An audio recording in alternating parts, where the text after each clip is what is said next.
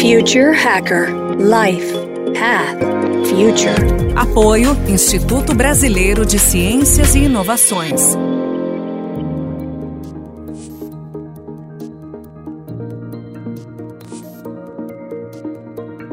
Olá pessoal, bem-vindo ao Future Hacker. Temos aqui um papo com uma pessoa muito especial, é a Juliana Alencar. Ela é sócia e CCO, que é Chief Culture Officer da Startse. Ela, a Ju, é especialista em inovação e por muitos anos preparou stakeholders e estruturou projetos né, de inovação através de educação, inteligência e conexão com as startups. Uh, ela tem mais de 13 anos de experiência e ocupou posições-chave em várias instituições na área de inovação e novos negócios e foi também a primeira mulher sócia da Starts. Ju, bem-vinda ao Future Hacker. Oi, André, super obrigada aí pelo convite. Super prazer estar aí com vocês. Uh, acompanha um pouquinho o conteúdo de vocês e tá realmente cada dia mais incrível, então é uma baita honra aí para mim estar aqui com vocês hoje. O prazer é nosso, eu sou seu fã, né? Você já sabe disso. Ju, vamos lá. Na tua trajetória, assim, né? Você praticamente, né, iniciou tua carreira, né, é, na área de inovação e transformação de empresas, né? Ou seja, num momento de grande transição, de ruptura, etc. Você sente algum tipo de resistência, assim, da velha guarda, né, das escolas de negócio, pelo fato de você não ter vivido muito essa a, a antiga economia? Então, André, ó, na minha primeira experiência né, de, de inovação mesmo, foi numa área de inovação de uma grande empresa. Então, a gente tinha como desafio aí toda a transformação digital né, da empresa, enfim, conexão com, com, com startups e também o posicionamento dela uh, no universo aí de inovação. Uh, só que também né, uma mudança aí forte uh, no modelo mental de gestão, né? Enfim, todas as questões ali voltadas a pessoas dentro da grande corporação. Então, foi legal que eu tive a experiência aí de um lado da mesa, né, entendendo aí na prática como que, como que são os desafios mesmo uh, de inovação de uma grande empresa, e depois eu parti para o outro lado da mesa. Uh, eu não sinto assim que é uma resistência mesmo dessa velha escola, escola de negócios, né, ou vamos dizer assim, é, empresas um pouco mais uh, tradicionais aí, uh, do mercado. Mas é um, sob o olhar mesmo do, do ser humano, né? Mudar muitas vezes, pô, não é gostoso, né? Te tira aí de uma, de uma zona de conforto. Uh, e a partir do momento que, que, poxa, eu acho que sempre o nosso maior asset aí foi pô, a nossa bagagem, né? Todo o tempo aí de chão, enfim. Quando pô, a gente se vê num cenário, né, que muda um pouco aí os, os padrões. Uh, antigamente a gente fazia faculdade, um MBA, nossa vida estava resolvida e se mantinha aí constantemente, né, dentro de uma grande empresa. Isso tudo pô, mudou, né? É, a própria parte estratégica da empresa, né? Cada dia pô, surge uma novidade, então é necessário mudar.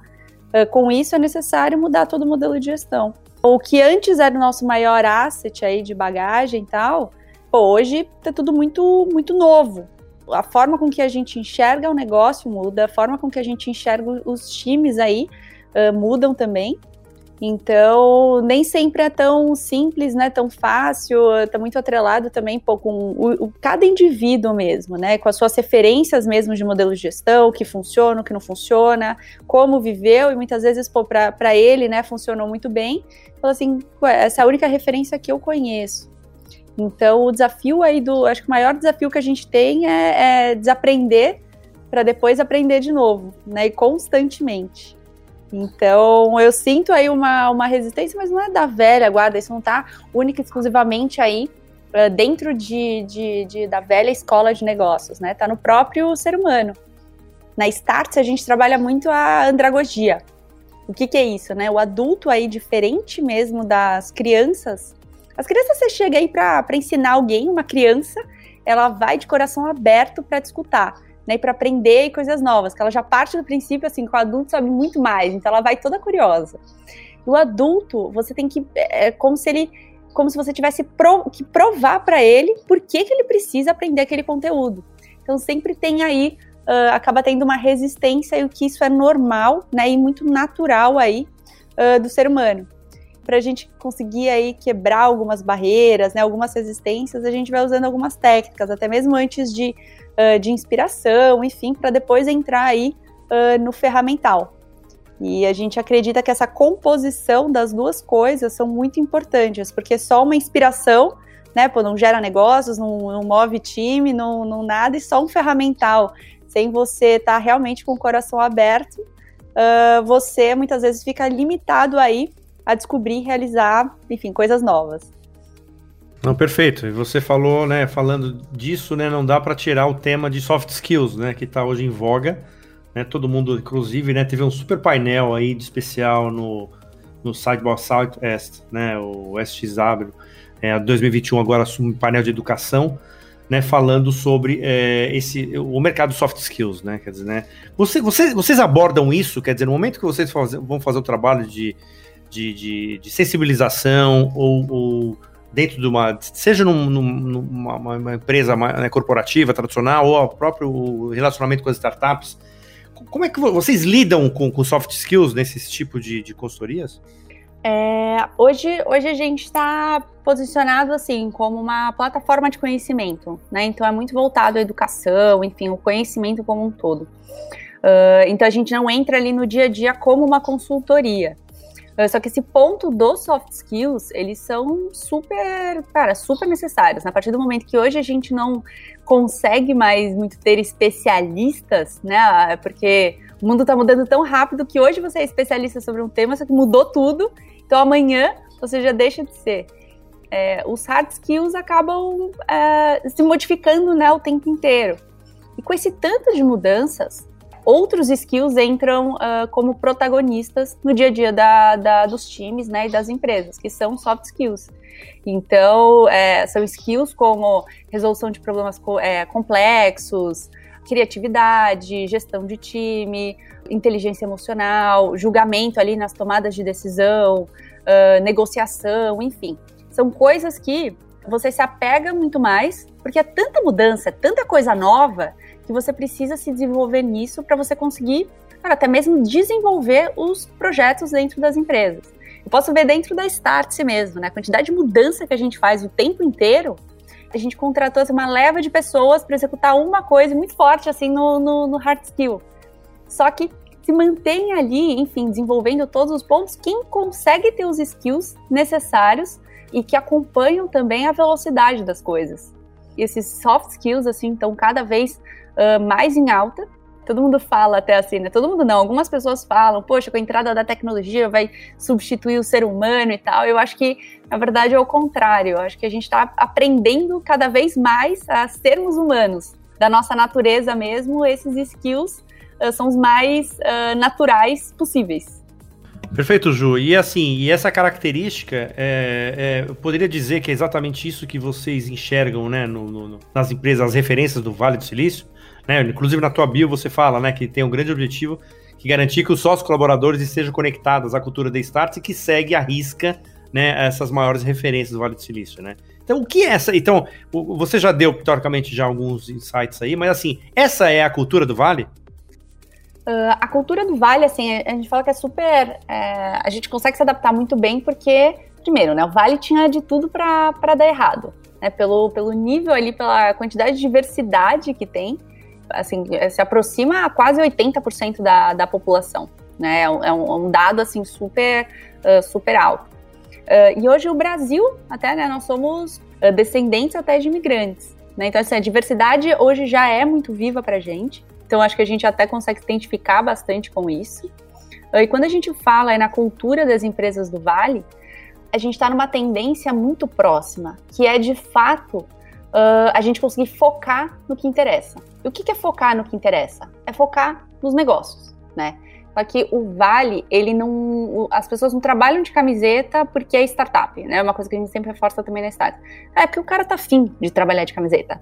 Ele não precisa colocar ali uma roupa que se adequa ao, ao, local, então precisa se preocupar com isso, preocupar com aquilo, o que vai fazer, o que, que não. O ponto ali das ideias, de compartilhamento mesmo, de projetos, enfim, de startups, é, a gente tinha uma cultura aqui ainda muito, eu acho que veio até do, do de um pós-guerra, muitas vezes cara, um certo incômodo em compartilhar segredos, em compartilhar várias coisas e tal. Uh, então, pô, eu tinha uma ideia né, de uma startup, de uma empresa, de um projeto, enfim, a última coisa que eu fazia era contar para os outros. E hoje a gente vê a importância da cocriação né, do público, enfim, de diversos aí pensamentos uh, na criação de um, de um produto, na criação de um serviço, na criação de algo. E o Vale é super forte nisso. A última coisa que eles fazem ali é criar alguma coisa, né? A primeira é sair contando a ideia para todo mundo, para entender diversas perspectivas aí de negócios, para aí sim criar o produto. E o Vale, voltando ao ponto ali de diversidade, ele ensina uma coisa que é muito forte. Né? As empresas elas foram ganhando muita força por alguns aspectos, né? Um deles, a própria criação das empresas, como que foi, foram feitas, né? É, a gente vai falar aí dos estudantes de Stanford, né, como exemplo. Eles saíram da universidade e queriam criar uma empresa. Eles não sabiam como funcionava uma empresa, só que eles sabiam como eles gostariam que a empresa deles fosse. Então eles foram criando muito com base nas crenças deles e muito parecido com outras pessoas que estavam lado a lado. Ah, o que, que a gente vai focar, o que, que não? O tal da mesa de ping-pong. Cara, porque pô, eu sei que eu consigo um tempo ali por dia parar para sei lá, para relaxar, para fazer qualquer coisa, jogar um videogame e tal, isso não vai tirar minha produtividade. Eu não tenho esse preconceito de precisar ficar focado o tempo inteiro, porque, pô, eu já passei isso em grande empresa, eu sei que na verdade é uma bobagem. Como que eu faço para criar uma empresa da forma né, que eu gostaria que fosse e não dentro de algum padrão? E sobre as outras questões, eu vou contratando uh, pessoas aí que sejam uh, boas e necessárias aí para minimamente estruturar a empresa, né, dentro aí da, de todas as regulações, enfim. Uh, e um outro ponto também em relação à diversidade, que eles aceleraram muito.